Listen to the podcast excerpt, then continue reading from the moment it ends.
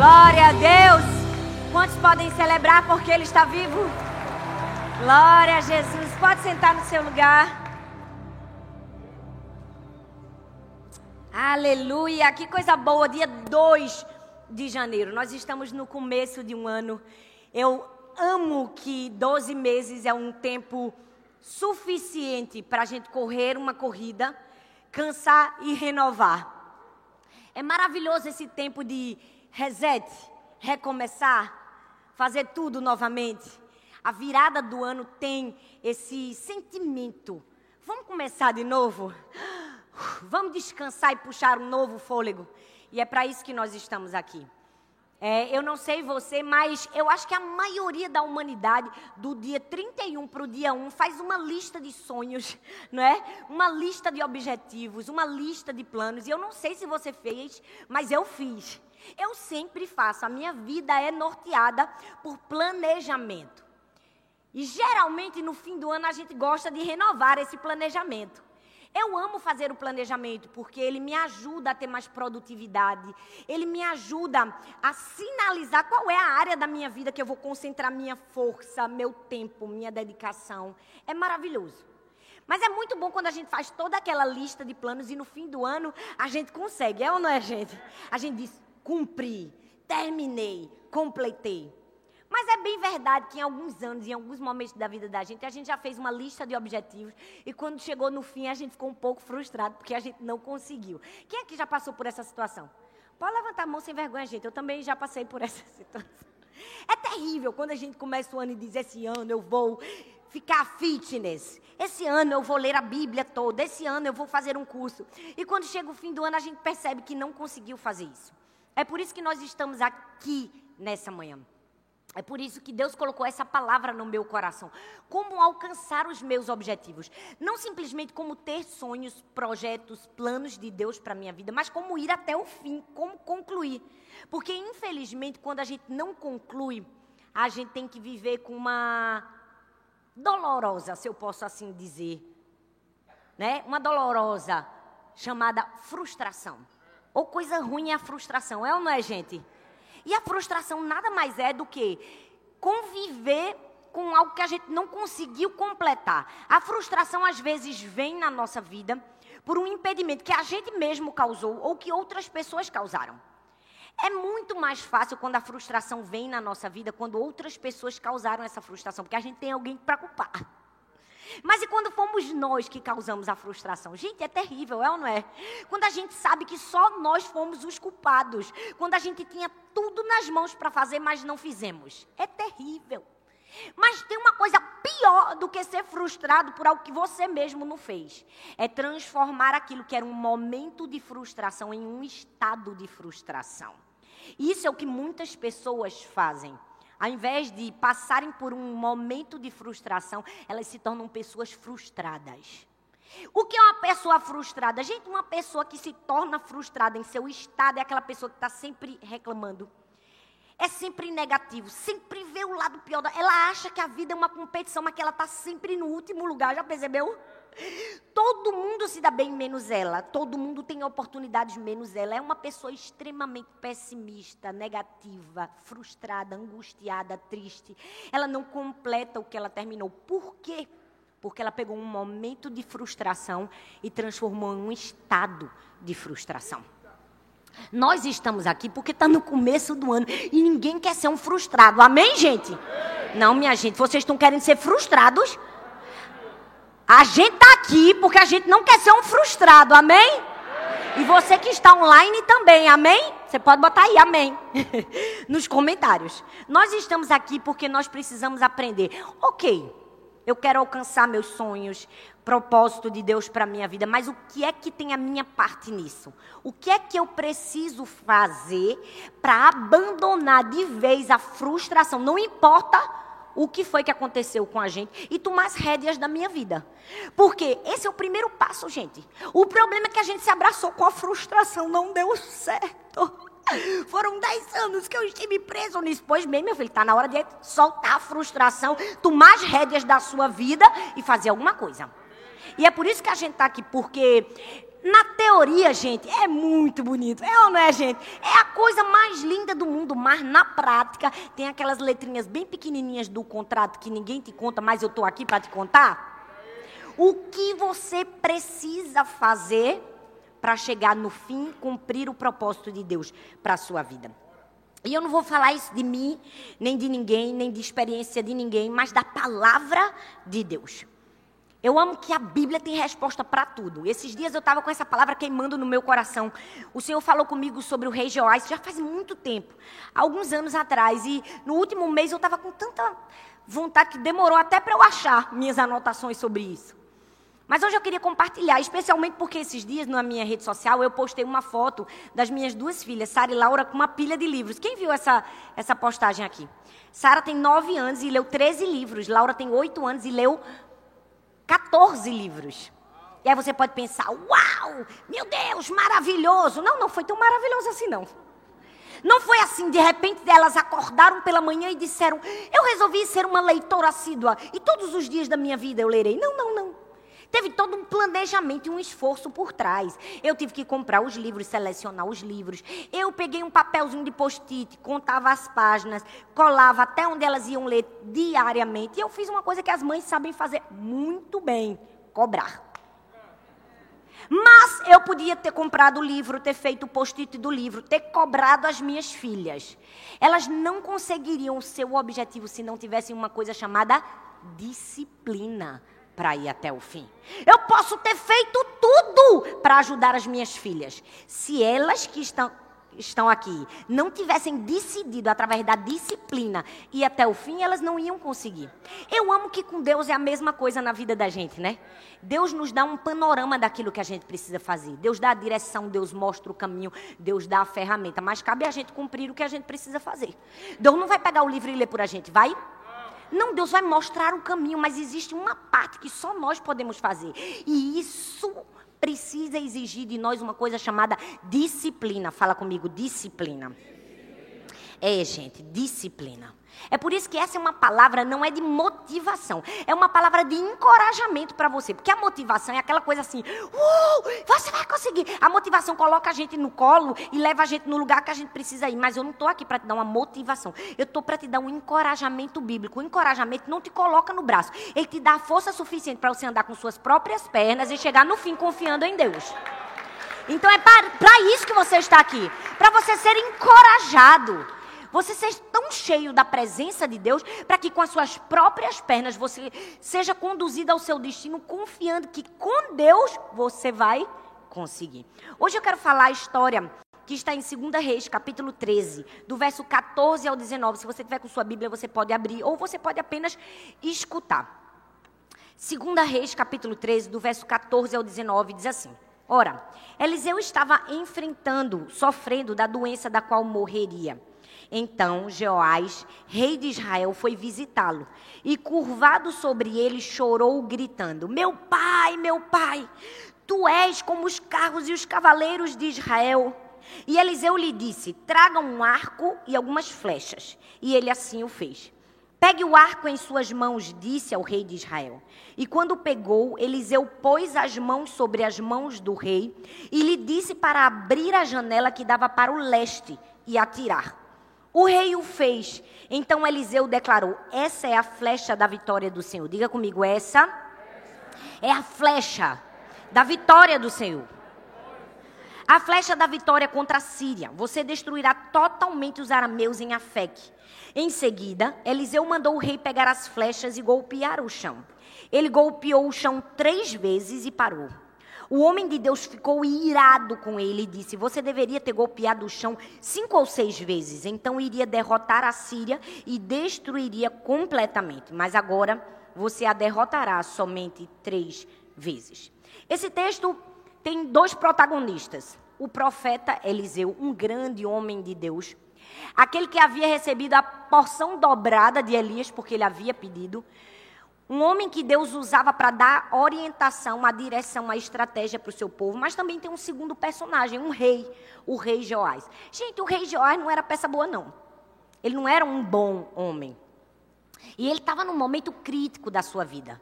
Ele estava tendo que comandar o seu povo contra o pior inimigo do povo, que era um inimigo sanguinário, maligno, os sírios.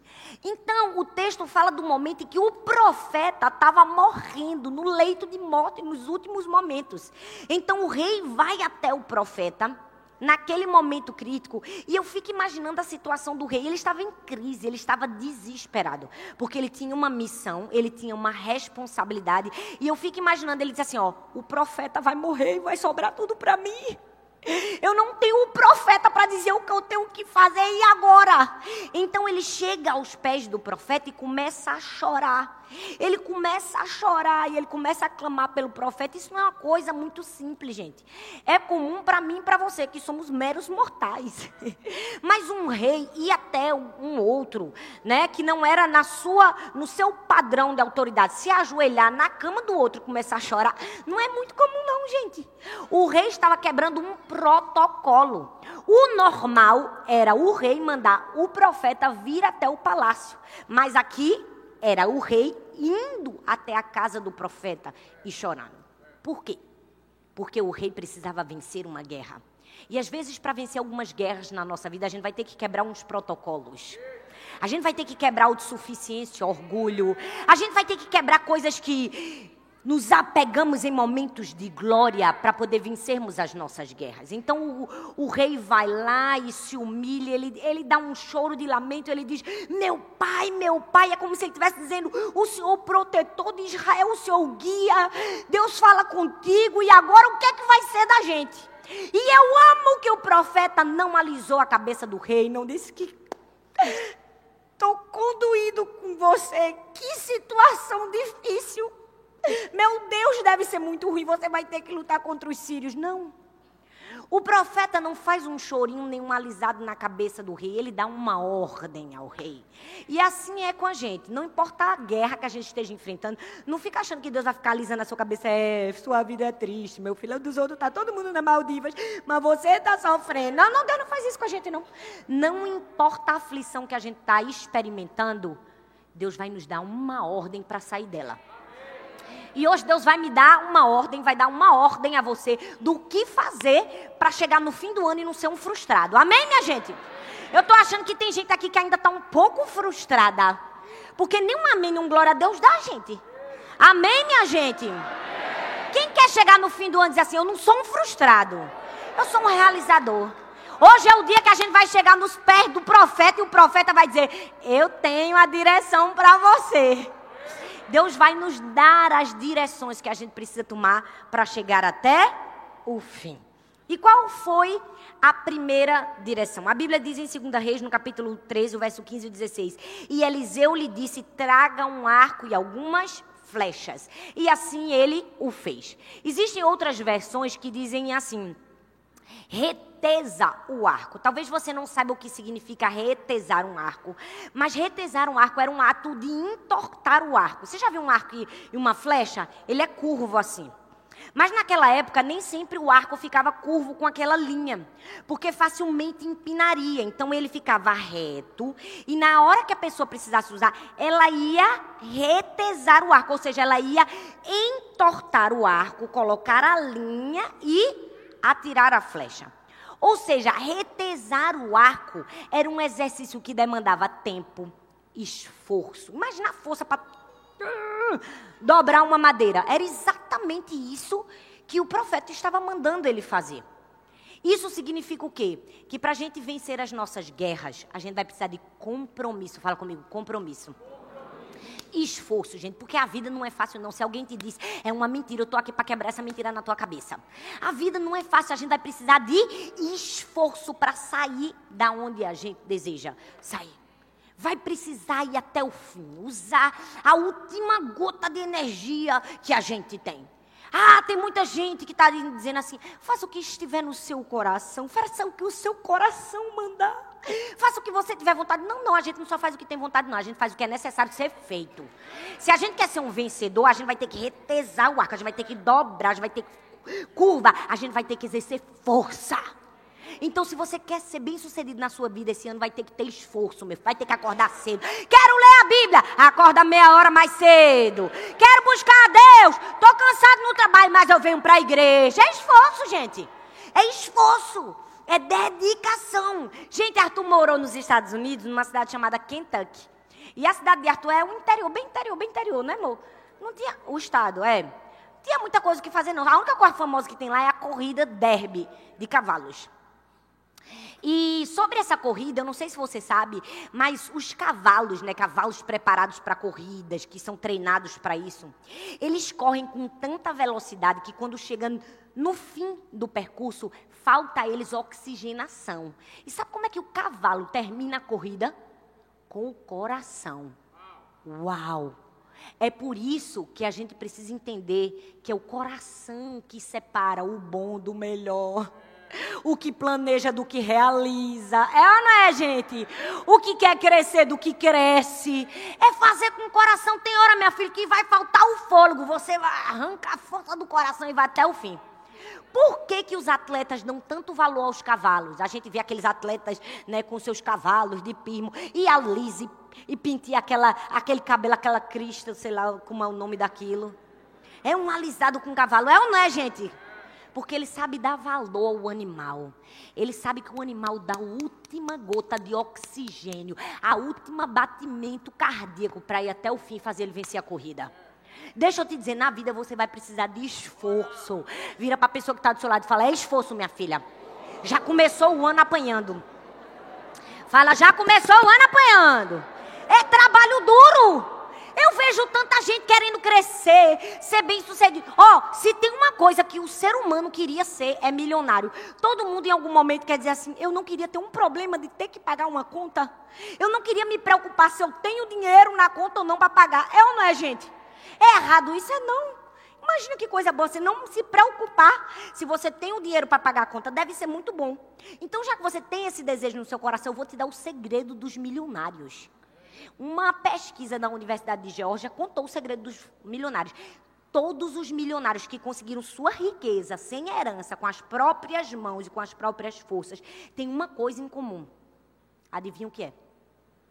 Trabalho duro. Esforço. Todos eles trabalhavam de 12 a 14 horas por dia. E a gente está querendo um segredo. Mirabólico, o segredo é esforço, o segredo é dedicação, o segredo é ser uma pessoa comprometida. O profeta estava olhando para o rei dizendo assim: bora, começa, retesa o arco, vamos começar a entortar, vamos começar a fazer o que você precisa fazer para vencer essa guerra. Ei, nós precisamos ser pessoas comprometidas com nós mesmos, com o nosso futuro, com aquilo que Deus colocou nas nossas mãos. Ninguém pode alcançar o máximo do seu potencial dando o mínimo, não. Não fica achando que você vai alcançar o máximo se você dá um pouquinho só do seu esforço. Pessoas comprometidas são pessoas que estão sempre dispostas a ir além.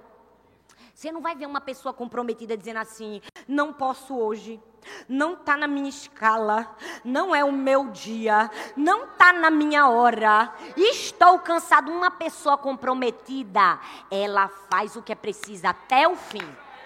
A gente conhece o comprometido do descomprometido, gente. É fácil enxergar uma pessoa comprometida e uma pessoa descomprometida. É ou não é? Uma pessoa comprometida, não está na hora dela, ela faz. Não está no tempo dela, ela faz. Ela vai até o fim. Ela não precisa de circunstância favorável. Se tem uma característica de uma pessoa comprometida que a gente precisa ser e fazer, é ir até o fim. Essa é a melhor característica de uma pessoa comprometida. Ela começa e termina, porque tem muita gente. Eita, que é bom em começar, é bom em escrever ó, objetivo. Tem uma checklist, cola na geladeira, cola no quarto, mas não faz nada, gente. Uma pessoa comprometida é alguém que está disposto a ir até o fim. É alguém que é comprometido com a excelência. Você sabe o que é estresse? Um especialista disse que o estresse é o resultado da gente fazer menos do que a gente era capaz de fazer. Meu Deus! Tão simples assim, tão simples assim. Você sabe que você fica estressado? Porque você dá menos do que você deveria para uma atividade, não te dá o resultado, aí você fica com raiva. Então eu quero deixar de ser uma pessoa estressada esse ano. Meu filho, tenha excelência. Faça o seu melhor. Para de passar a poeira para debaixo do tapete. Faz o máximo que você. Eu, oh, 30 anos que eu trabalho no meu emprego, nunca tive um aumento. Pois bem, problema teu. Porque uma pessoa comprometida, o chefe é desesperado para dar um aumento para ele, é ou não é?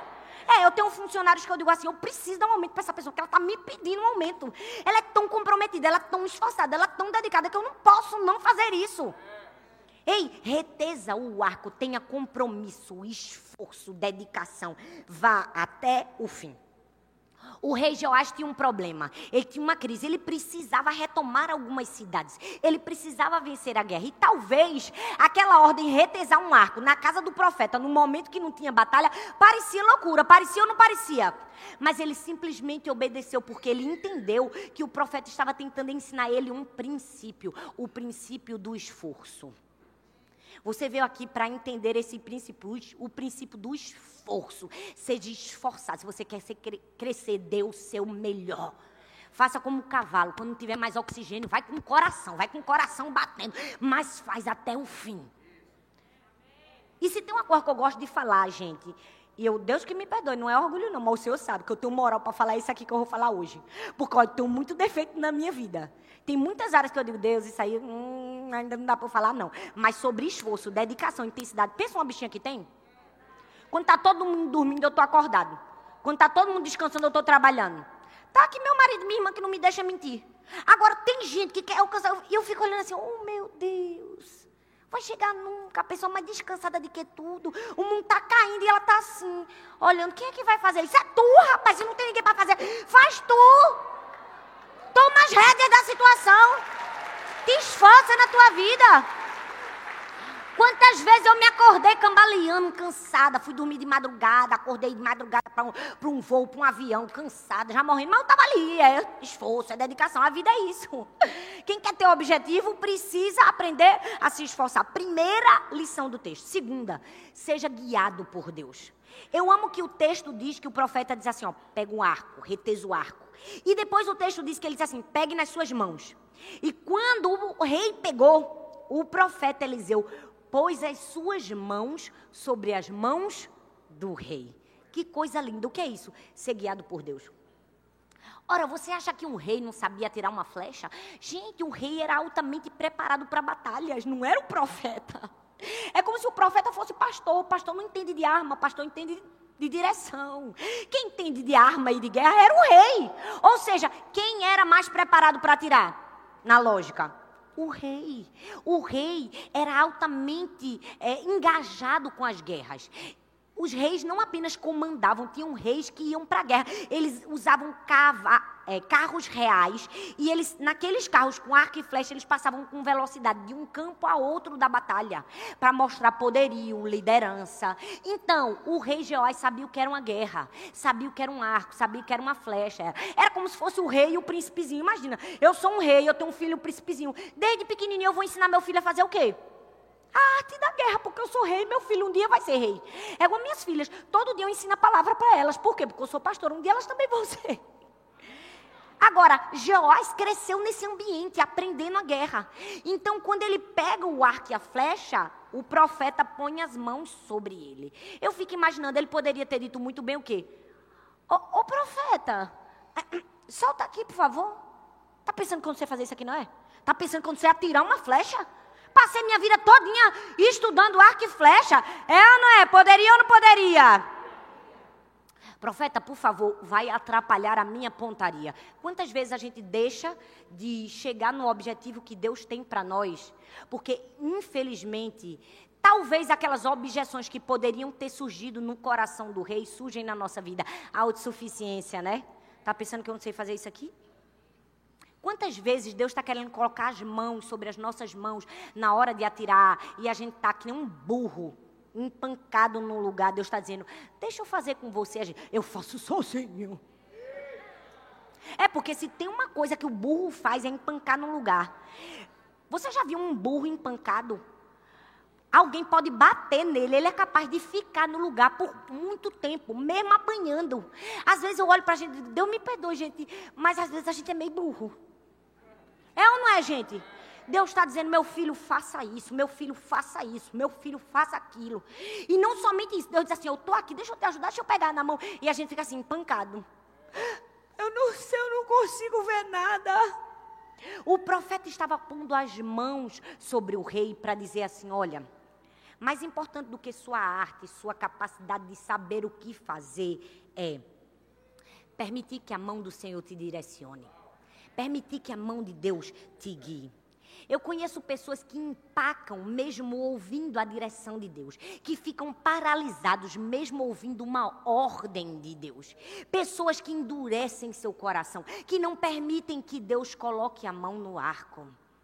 Pessoas que não permitem Deus guiar. Às vezes, sabe, gente, a maior vitória que a gente vai ter na nossa vida não é uma conquista, é permitir-se ser guiado por Deus. É permitir deixar as mãos de Deus pegar no arco e na flecha. É permitir ouvir pessoas significantes para nós. Talvez a maior vitória que você vai ter esse ano não é nem sair do lugar, é permitir Deus te guiar. É permitir se ouvir a sabedoria de alguém que tem para te ensinar. É sair da paralisia que você está. Então seja guiado por Deus. Tenha esforço, seja guiado por Deus. Terceiro conselho, tenha foco. Fala comigo, foco. O que é que o profeta mandou ele fazer em seguida? Ele disse assim: abra a janela. Ele disse assim: abra a janela. O que é que janela significa? Janela significa visão. Nessa lição do rei, do profeta ao rei, é Deus falando comigo, com você, meu filho. Quer chegar no fim do ano e ter cumprido seus objetivos? Abra a janela, ou seja, tenha foco. O Oriente era a direção onde estava o inimigo de Israel. Ele disse assim: olhe para onde você tem que olhar. Por que, que a gente não chega no fim do livro? Porque a gente quer começar um livro, aí depois vem outro, ah, vou ler esse aqui agora. Aí lê esse daqui, ah, não, vou ler esse aqui agora, vou ler esse aqui. A gente quer começar um curso, ah, não, mas esse é tão mais legal. Eu acho que eu vou fazer esse aqui também junto com esse. Acho que não vai me atrapalhar, não. A gente não tem foco, por isso que a gente não chega até o fim. Deus estava olhando para o rei, através do profeta, dizendo: Meu filho, olha para a janela foca nos sírios. Eu quero que você tenha visão, eu quero que você tenha foco. Na vida, para a gente vencer, a gente vai ter que ter foco, a gente vai ter que delimitar o que a gente quer fazer, a gente vai ter que delimitar o nosso alvo, o nosso objetivo. Ele não podia atirar para qualquer lugar, podia? Não, ele tinha que atirar na direção onde estava o exército inimigo, onde estavam os sírios. Era Deus ensinando para ele um princípio, meu filho, na vida, para você vencer, você vai ter que focar em alguma coisa. Quantas pessoas que eu fico olhando assim, eu digo, meu Deus do céu, que desperdício de vida. É ou não é? Eu olho assim, quanto talento, mas a pessoa quer fazer dez coisas ao mesmo tempo, não faz nenhuma. Gente, foca no que você é bom. Você já percebeu que a gente perde a oportunidade de vencer na vida porque a gente foca no que a gente é ruim? Se tem algo que a gente sabe fazer muito bem com nós mesmos é nos destruir. Vamos falar a verdade. Ou coisa ruim é ver alguém que o tempo todo só vê o defeito dela. Ah, porque eu não sou bom naquilo, ah, porque eu não sou bom naquilo. Pois bem, eu também não sou bom em tantas coisas, mas em alguma coisa eu sou boa. E o que é que eu faço, pastor? Eu foco no que eu sou bom. Porque se eu ficar abraçando o que eu sou ruim, aí eu vou piorar. Entendeu? Eu preciso abraçar o que é bom. Gente, Neymar. Já pensou se Neymar resolvesse passar a vida lamentando porque não sabe jogar vôlei? Bem simples para você compreender, porque às vezes a gente tem que desenhar. Se Neymar passasse a vida toda reclamando, não sou um bom jogador de vôlei, eu vou treinar um pouco, mas o vôlei não seria o craque que ele é no futebol. Mas ele focou em dizer, eu sou um jogador de futebol, então vou concentrar a minha vida em ser um bom jogador de futebol. Por isso que ele é o que ele é, gente. Você está entendendo? Vamos sair de Neymar agora para o rei? O rei estava precisando entender que ele tinha que ter um objetivo. O objetivo eram os sírios. Para ter sucesso, você vai ter que atirar a flecha do Senhor, mas vai ter que ser para o lugar certo. Hoje, quando você sair daqui, faça uma oração e diga assim: Deus, me perdoa se eu estou atirando flecha para tudo quanto é lado. Me mostra qual é o alvo. Me mostra qual é o alvo que eu tenho que atirar as flechas. Me mostra, Senhor. Eu não sei você, mas eu já sei meu alvo desse ano. Eu sei exatamente o que eu vou fazer. Dia 31 já reúne minha equipe. Eu digo, é isso aqui, a gente vai concentrar nisso aqui, a gente vai fazer isso aqui, o resultado vai ser isso aqui, é Deus que vai com a gente. O problema é que tem muita gente que é devagar. Eu não sei, eu estou esperando Deus me revelar. Pois bem, Deus não te revelou, porque tu não tem vida suficiente com Deus ainda para buscar nele o que é necessário. Não vai para o pé da cama, não escuta a voz de quem tem que ouvir, não busca quem tem que buscar. Fica aí pensando, eu vou fazer isso, eu vou fazer aquilo. Deus está dizendo, vamos, colega, dobra o joelho, faz Fala com o profeta, ouve a voz de Deus. Porque você tem que vir gerando no seu espírito aquilo que Deus quer fazer através da sua vida. Você tem que dizer, Deus, para que o Senhor quer que eu faça isso? Deus, qual é o meu propósito? Deus me mostra. E Deus vai se revelar a você quando você tiver discernimento suficiente para se ajoelhar na hora que tiver que se ajoelhar. E não somente isso, obedecer. Fala comigo, obedecer. obedecer. É o quarto passo. Obedecer passo a passo. Não está aqui não, porque eu mudei a mensagem hoje de manhã, eu queria mudar, eu mudei. Anota aí. Quarto passo, obedecer passo a passo. Presta bastante atenção, gente. É, é estranho que o profeta fala para ele. O que o, rei, o profeta fala para ele. Chega a ser infantil. Perceba comigo. Ele diz passo a passo o que o rei tem que fazer. Ele diz assim: ó, pega o arco, pega as flechas, prepare-se para atirar, abra a janela, atire a flecha. O que é que o profeta estava fazendo? Ele estava falando, fazendo aquilo que a teologia chama de atos proféticos. Ele estava dando ilustrações simbólicas para que o rei aprendesse em verdades espirituais. Aquele passo a passo do profeta era um ensino para entender verdades espirituais. Não era aleatório, não era uma fantasia, não era só uma historinha. Ele estava ensinando ao rei que a gente precisa obedecer passo a passo. Tem muita gente que diz assim, pastora, mas eu sou tão obediente ao Senhor. Pois bem, o problema é que as pessoas acham que a obediência é uma coisa única e imediata. Não, na verdade, a obediência é um caminho. A obediência é um passo a passo. Eu obedeço uma coisa hoje, amanhã eu obedeço outra coisa. Depois de amanhã eu, eu obedeci, Deus não fez nada, minha filha. A obediência não é uma vez só, não. A obediência é a vida inteira. O problema é que a gente acha que Deus vai revelar. Deus vai dar um mapa para a gente. Deixa eu te dizer, Deus não vai dar um mapa para a gente. Ele vai ser nosso companheiro de viagem. Deus não vai dizer tudo o que a gente tem que fazer de uma vez só. Ele vai dizendo assim, ó, estou aqui contigo, vamos lá, faz isso, faz aquilo, faz aquilo. Faz agora isso. Deus é o nosso companheiro de viagem. O problema é que a gente não traz ele para perto. O problema é a gente quer obedecer uma coisa uma vez e achar que tudo vai dar certo. Não, a obediência é uma progressão na nossa vida. É, era como se Deus estivesse dizendo assim: não é só atirar a flecha, reteza o arco, pega a flecha, se prepara, tenha foco, olha para o lugar certo. Agora você atira. Deus estava ensinando um, um, um princípio. Que eu e você, para termos sucesso na nossa vida, a gente tem que entregar toda a nossa autonomia a Deus, todas as nossas vontades para Deus. Não é simplesmente dizer assim, Deus me mostra tudo, porque Deus não tem obrigação de mostrar tudo. E nem isso acontece na nossa vida cotidiana, gente. Quem aqui, quando foi aprender a dirigir? Quem, quem tem carteira de motorista? Pela graça de Deus, Deus, vai conduzindo, Senhor. Hoje eu parei, hoje eu parei no, na Blitz. Eu acho que o, o cara da Blitz parou a gente só para falar com a gente. Pastor! Eu digo, eu sabia. Não me atrasa para o culto não, rapaz, em nome de Jesus. Voltando. Quando você aprendeu a dirigir, por um acaso você pegou um manual de instruções, entrou no carro e começou a dirigir? Foi, gente?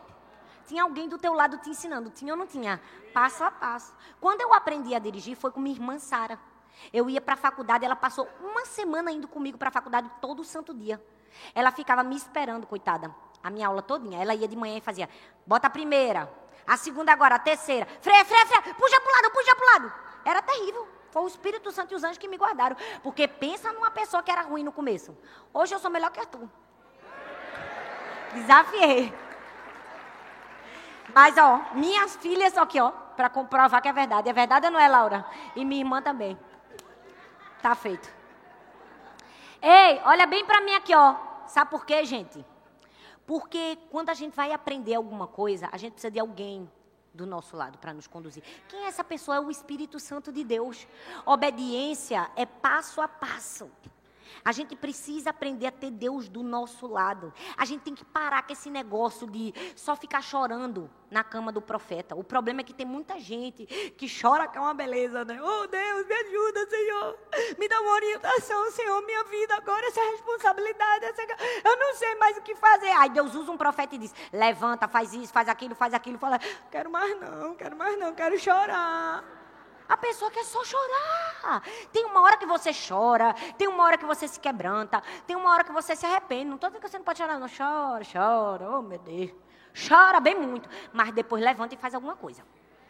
Levanta e toma uma atitude de fé. Aí, quando você decidir fazer, você não pode fazer de todo jeito. Aí vem a parte que eu mais gosto. Você faz com intensidade. Fala comigo, intensidade.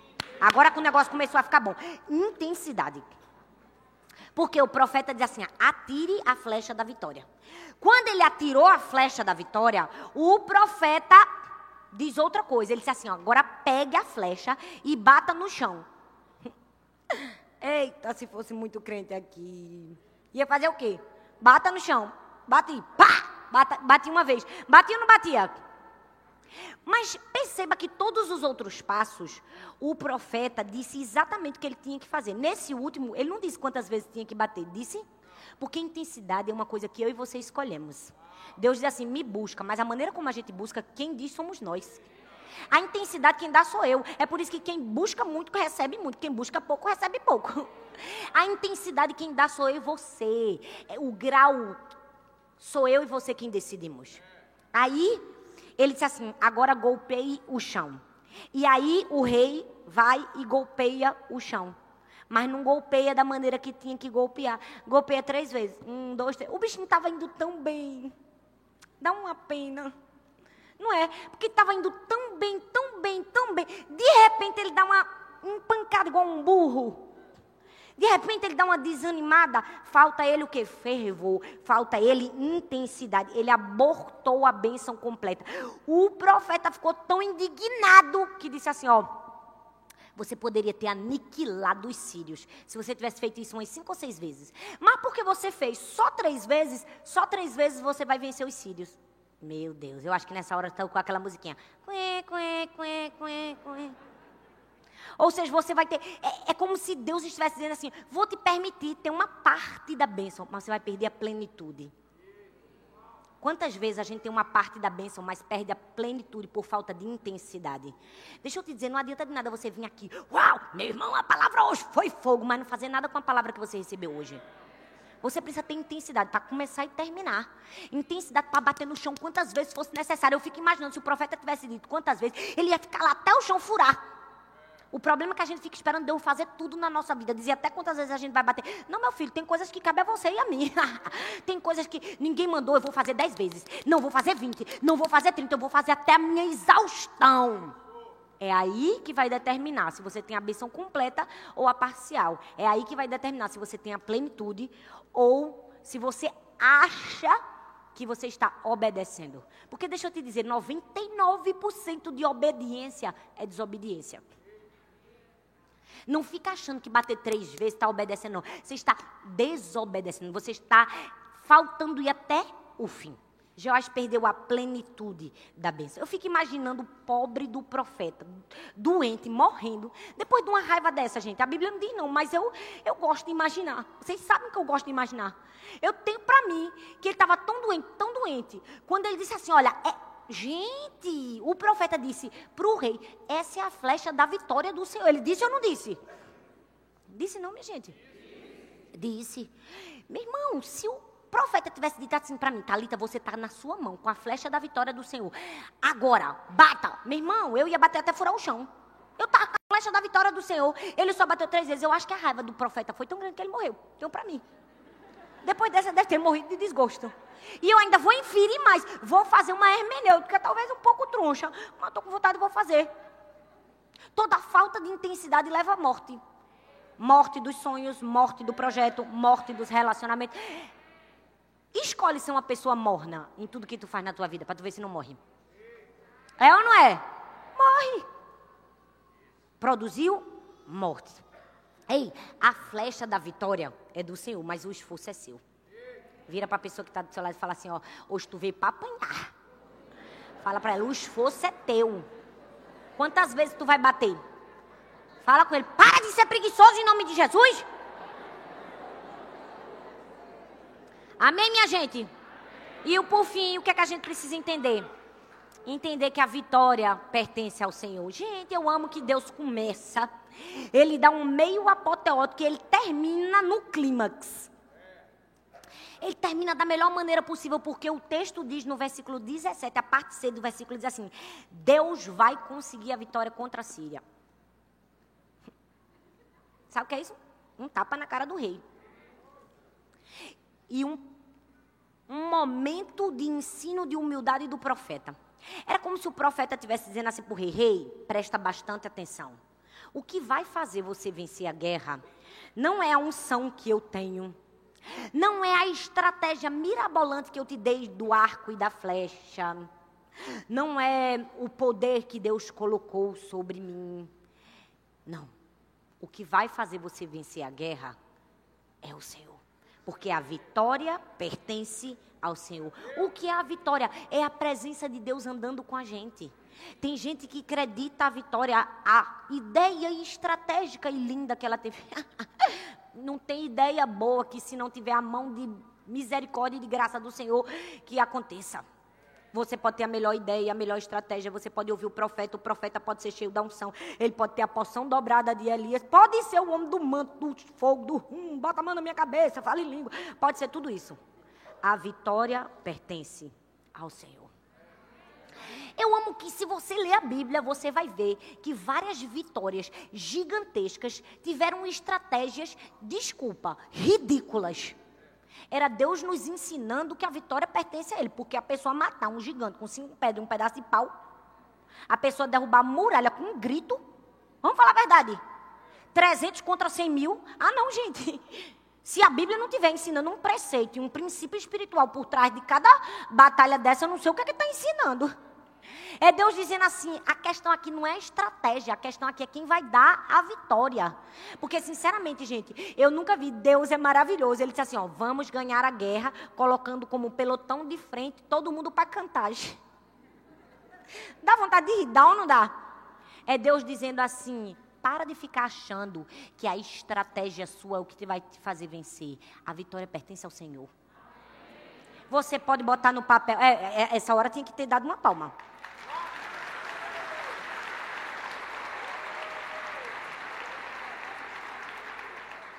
Porque tem muita gente que é movido no braço da carne. Eu vou para uma palestra, paga 4 mil reais. 3 mil reais. Fica três dias com um cara que diz: Vá, você vai conseguir, não, colega. você pode botar no papel, colar na sua cara, olhar para o carro que você quer. Quem vai te dar vitória é o Senhor. Você se esforça, faz a sua parte. Não estou dizendo que não faça, não, meu filho. Faça porque eu faço. Eu boto os planos, objetivos, eu trabalho, eu me esforço, eu faço tudo. Mas quando por um acaso passar na minha cabeça que eu sou o mais esforçado da minha família, o mais esforçado da minha célula, o mais esforçado que eu conquistei, aí Deus diz: Eita, foi triste. Porque a vitória pertence ao Senhor. Você pode ter a estratégia certa, alguém pode dar um arco, uma flecha, uma pedra, um, um estilingue. Você pode receber qualquer coisa, pode ser mirabolante. Como eu costumo dizer, tive uma ideia de gênia. Se não tiver a mão do Senhor, não tem favor, graça e sucesso no fim. Eu amo que chegou o fim da história. E tem algo peculiar no fim dessa história. Tem um momento que o rei está chorando e o profeta põe as mãos sobre ele. Eu fico imaginando, não deve ter sido fácil para o rei até o profeta. Por quê, gente? Olha bem para mim aqui, ó. O rei era um homem mau. O rei não era o profeta. O rei era um pecador. Talvez ele pudesse ter pensado assim: não vou para o profeta, não. Ele fala com Deus, ele tem uma ligação direta. Deus vai mostrar para ele todos os meus pecados. Deus vai mostrar para ele todos os meus erros. Eu que não quero estar junto do profeta. Mas eu amo que o rei quebrou essa barreira e foi até onde ele precisava chegar. Foi chorando, com medo, foi se humilhando. E Deus poderia muito bem ter olhado para o rei e disse: maligno, perverso, pecador, vou fazer você perder agora, para você ver as consequências do seu erro. Mas o texto diz que o profeta põe as mãos sobre o rei. O profeta é a figura de Jesus na minha vida e na sua vida. Quantas vezes nós falhamos nos nossos compromissos com Ele? Quantas vezes a gente disse, Deus, esse ano eu vou te buscar mais, e no fim do ano a gente não buscou foi nada. E a gente chega humilhado, não é? Chorando no fim do ano, mais uma vez dizendo, perdão, Senhor. Porque eu deveria ter buscado e não busquei. Eu amo que Deus não é aquele carrasco que joga em rosto diz: acabou, tá vendo? Você é um inconsequente, procrastinador. Não, mais uma vez ele nos dá a chance. Ele põe as mãos sobre nós e diz: vem cá, meu filho, eu vou te ensinar a atirar essa flecha. Talvez você chegou aqui nessa manhã e talvez você está se sentindo um pouco frustrado pelo ano que você viveu. Você pensa, eu podia ter feito mais. Eu podia ter cumprido os objetivos, ter chegado ao fim, mas eu não consegui. Senhor, me perdoa. E talvez você ache que Deus está aqui com a cara de carrasco para te dizer, está tudo acabado, vou acreditar em outra pessoa. Não. Deus vai pôr as mãos sobre você e dizer: Me ajuda a te ajudar. Deixa eu guiar a sua flecha. Deixa eu ser com você. Porque, na verdade, gente, no fundo, no fundo, o que o profeta queria dizer ao rei é que aquela flecha ali era ele. A flecha da vitória do Senhor era ele. Era o próprio rei. Ele estava dizendo: Olha, você é a flecha. O que você fizer determina a vitória ou a derrota. Deus te trouxe aqui para te dizer: você é a flecha. Você é a flecha da vitória do Senhor. O que você vai fazer com a sua vida? Você vai se esforçar. Ah, você vai abrir a janela, ter foco, visão você vai obedecer passo a passo. Você vai permitir que as mãos do Senhor te conduzam. Você vai ter humildade o suficiente para reconhecer que a vitória vem do Senhor. Se você fizer todas essas coisas, é certo que no fim do ano você não será uma pessoa frustrada, você será uma pessoa realizada. Você pode ficar em pé no seu lugar? Você pode colocar a mão no seu coração. Compromisso, foco, intensidade. Feche seus olhos. Feche seus olhos. Não deixe nada atrapalhar esse momento que você vai ter aqui com o Senhor. Ai, meu Deus, mas 2022 já começou tão difícil. A pressão é o que gera poder. Está nas suas mãos. Você é a flecha. O Senhor te trouxe aqui para dizer: você é uma flecha polida nas minhas mãos, meu filho, minha filha. Ei, você tem potencial. Para de ficar olhando o que está errado em você. Abre a janela, lá a visão. Tem um foco. Tem algo grande de Deus para você. Deus está dizendo: pode ser diferente. Vai ser diferente. Cabe a mim a você dizer: eu vou fazer diferente, eu vou me esforçar, eu vou até oxigenação faltar, eu vou com o coração. Quer ler a Bíblia? Acorda mais cedo. Quer buscar a Deus? Vem cansado para a igreja. Quer crescer espiritualmente? Faz os cursos e lidera alguém. É afiando um ao outro que a gente aprende a crescer. Não quero lidar com o fulano, não vai crescer. Só cresce quem está disposto a lidar com gente problemática, gente difícil na vida. Ora, você quer ser grande? Aprenda a ser grande com gente complicado. Deus está dizendo o que você vai fazer com a sua vida esse ano. O que você vai fazer com a sua vida esse ano? Vai continuar com maus hábitos? Vai continuar destruindo o seu corpo? Vai continuar tomando Coca-Cola o ano inteiro, sabendo que tomar Coca-Cola não te leva no teu objetivo? Vai? Ah! Reinado e vitória não é para qualquer um, não. É para quem tem esforço, dedicação e disciplina. Porque se uma criança de 8 anos teve a capacidade de ler quase 5 mil páginas, eu olho para mim e para você e digo: é falta de tempo? É falta de disciplina, de esforço, de dedicação. Deus está te trazendo aqui hoje para te dizer: meu filho, tenha objetivos, mas chegue até o fim. O que você vai fazer? O que você está fazendo. Amanhã eu começo, amanhã nada. Você vai começar hoje. Não leu a Bíblia hoje? Chegar em casa, a primeira coisa que você vai fazer não é almoçar, não. É ler a Bíblia. Se você disse que ia ler a Bíblia todo dia, você não vai nem sair da igreja. Você vai ficar sentado aí nessa cadeira. Quando acabar o culto, você vai ler a Bíblia, só depois você vai pegar seu carro e ir para sua casa. Porque quem quer crescer, se esforça hoje, não é amanhã. A, bate no chão, não é três vezes, é cinco, é seis, é sete, é oito, é nove, é dez. É até o fim. Deus está chamando guerreiros para uma batalha. Deus não está chamando soldado medroso.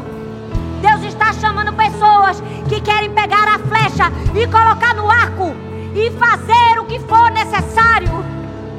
Que o Senhor ache na sua vida esse coração hoje. Coloca a mão no seu coração e diz: Senhor, ache em mim alguém que deseja ir até o fim. Ache em mim, Senhor. Um coração disciplinado, esforçado, obediente. Obediente. Senhor, esse é um novo ano, Pai. Nós estamos aqui para te dizer: Tu és o nosso profeta. Tu és a nossa direção. Tu és quem aponta o caminho para nós. Nós queremos seguir os teus passos, Senhor. Oh, nós queremos seguir os teus passos, Senhor. Acha em nós um coração obediente, Senhor. Acha em nós um coração disciplinado, Senhor. Acha em nós, Senhor, alguém que começa e termina. Oh, eu faço um compromisso. Oh, Diga isso ao Senhor. Eu serei intenso na minha busca por ti, Senhor. Eu vou dar a minha força, o meu oxigênio, o meu coração, as minhas forças. Eu cumprirei cada sonho,